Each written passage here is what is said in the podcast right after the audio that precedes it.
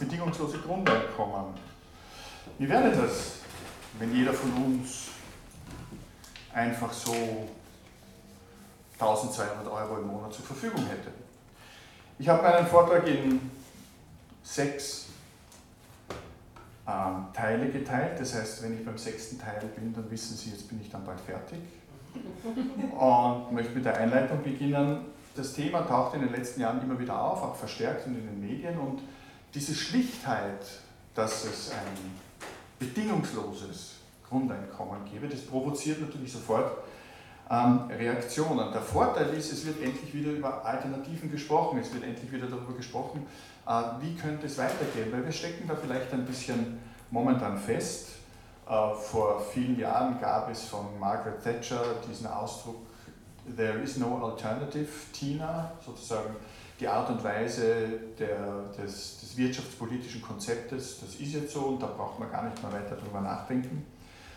Und das Interessante bei dem bedingungslosen Grundeinkommen ist, dass Befürworter und Gegner aus allen politischen Lagern und es geht quer durch. Also man kann jetzt nicht nur sagen, dass die Liberalen dafür, die Konservativen dagegen, dass die kapitalistisch organisierten äh, oder die sozialistisch orientierten dafür oder dagegen, sondern es durch die unterschiedlichen ideologischen Strömungen zieht sich das hin.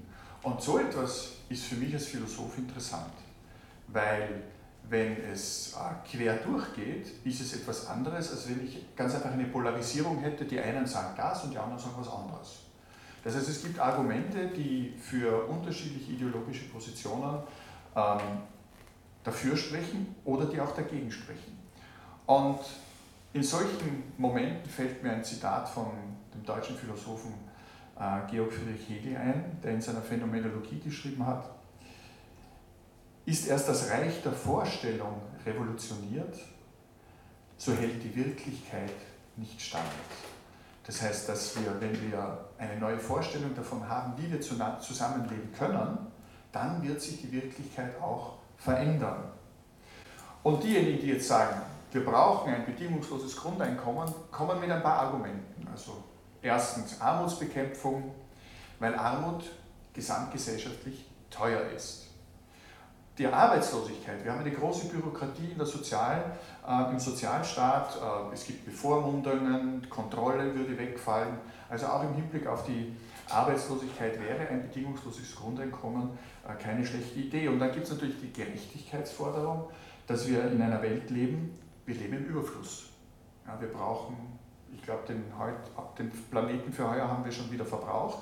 Das heißt, es ist in der Geschichte der Menschheit noch nie gewesen, dass wir derartige, eine derartige Güterfülle haben und auch, dass so viel Geld vorhanden ist. Und daran sollten doch alle in gewisser Art und Weise menschenwürdig teilhaben können. Da spielen dann so Schlaraffenlandvorstellungen eine Rolle oder die absolute Freiheit, jeder kann sich verwirklichen. Und dann gibt es die Gegner, die sagen, wie wollen wir das finanzieren? Woher nehmen wir denn das Geld?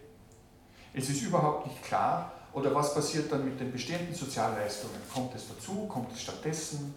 Wer sozusagen kann dann äh, noch sicher sein, dass bisherige Sozialleistungen fortgesetzt werden? Und überhaupt, wer würden dann noch arbeiten? Also Entschuldigung, wenn die Menschen 1200 Euro bekommen, warum sollten sie dann noch arbeiten? Also da spielen dann auch Unterstellungen eine, eine Rolle, dass die Menschen eigentlich nur arbeiten, wenn sie dazu gezwungen werden. Ne? Um das jetzt einmal so pointiert zu sagen. Und gibt es überhaupt Experimente? Hat denn sowas überhaupt irgendwo schon mal funktioniert? Mhm. Und wenn ich das jetzt dann doch noch einmal so im Großen zusammenfasse, sagt die politische Rechte, ähm, dass sie sich fürchtet, dass die Menschen aufhören zu arbeiten. Und die Linke traut den Menschen keine eigenständigen Entscheidungen zu, sondern die muss man betreuen, die muss man leiten, damit sie sozusagen ein glückliches Leben haben können. Also in diesem Spannungsfeld befinden wir uns mit den Vorstellungen, äh, was das bedingungslose Grundeinkommen betrifft.